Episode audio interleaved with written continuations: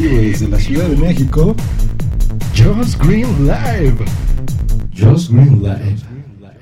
16 de enero del 2014, siendo las 10.30 am, sean muy bienvenidos a este programa Just Green Live, en el que tratamos normalmente asuntos tecnológicos o cualquier cosa que me surge en mi cabeza, siempre vista desde el modo tecnológico. El día de hoy les voy a dar algunos consejos sobre cómo ahorrar batería en su dispositivo móvil, pero no eh, los típicos de bájale el brillo, ajusta por aquí, ajusta por allá, desactiva el Bluetooth cuando no lo ocupes, cámbiate a 3G. Esas cosas son eh, bastante obvias de hacer, pero he descubierto a lo largo del tiempo que obviamente eso ayuda mucho, pero lo que más consume energía en tu dispositivo es este estas chips de Wi-Fi o de con lo que se conecta a internet, puede ser 3G, eh, LTE, etcétera, etcétera.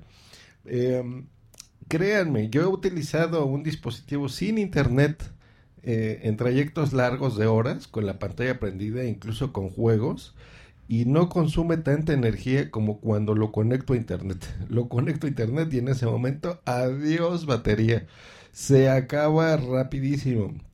Siempre es lo mismo. Eh, ¿Y eh, ¿qué, he podido hacer? ¿Qué solución he podido encontrar contra esto? Por ejemplo, cuando estoy en casa y aquí contraté ya por fin una conexión de internet decente hace ya como un año, eh, ya en fibra óptica y demás, he probado que cuando está, digo, a velocidades de 100 gigas, pues es un sueño, pero por ejemplo unos 20 gigas normales corre increíblemente bien. Eh, aparte de que cargas todo más rápido, pues ese es un uso menor de estos radios de Wi-Fi, por ejemplo. Eh, lo mismo cuando estoy en, en, la calle, por ejemplo, y estoy, eh, no sé, en movilidad y tengo necesidad de conectar el sistema a datos, lo mismo. Cuando estaba no se diga en Edge, ¿no? en 2G, por ejemplo, en 3G, gasta muchísimo. Y eh, cuando estás en redes eh, mucho más rápidas, pues también el consumo es mucho menor. Porque hagan cuentas, por ejemplo, si están bajando un, un podcast de su podcatcher favorito, pues eso consume muchísima energía. Eh, y si te vas a tardar, no sé, de 10 minutos en que baje tus suscripciones a 2 o a uno y medio, porque tu conexión es muy veloz, pues esto te ayuda enormemente. Digo, eh, puse tal vez un mal ejemplo porque muchos podcasts no, no los alojamos en servidores propios, algunos sí, en algunos son servicios rápidos como Spreaker y en algunas son una pesadilla como iBox, ¿no? Que se tarda muchísimo en bajar. Pero bueno, en general, si tú estás consultando Twitter, si estás consultando tu Facebook o estás eh, abriendo alguna página o abriendo algún eh, lector de RSS, por ejemplo, pues vas a notar que aparte de que eh, vas a disfrutar muchísimo más tu dispositivo, el consumo de energía es muchísimo menor. Siri se va a conectar rapidísimo a los servicios y te va a devolver de igual forma la, la información eh, en fin, todas las aplicaciones que estemos utilizando.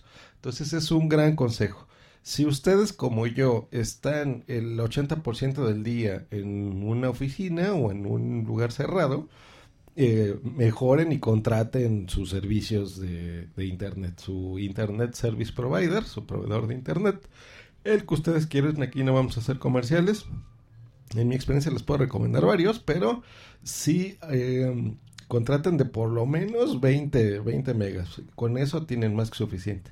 Y en la movilidad, si ustedes son de las personas que se la pasan con su iPhone todo el día y están en, movilidad en la calle, eh, eh, donde están transitando, por ejemplo, o en sus coches, qué sé yo, eh, contraten el servicio de LTE.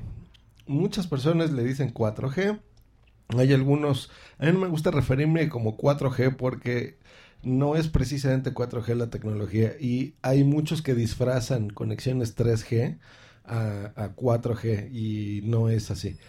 las conexiones LTE van, pueden ir hasta 100 megabytes, por ejemplo, en un dispositivo móvil, que eso es lo que hay proveedores aquí en México que lo, lo manejan.